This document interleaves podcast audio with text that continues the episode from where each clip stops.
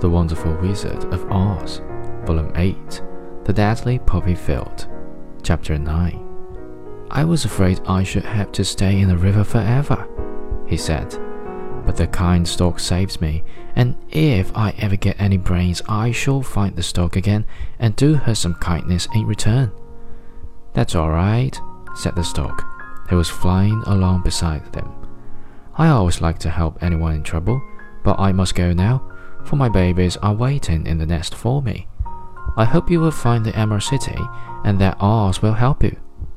Thank you, replied Dorothy, and then the kind stork flew into the air and was soon out of sight.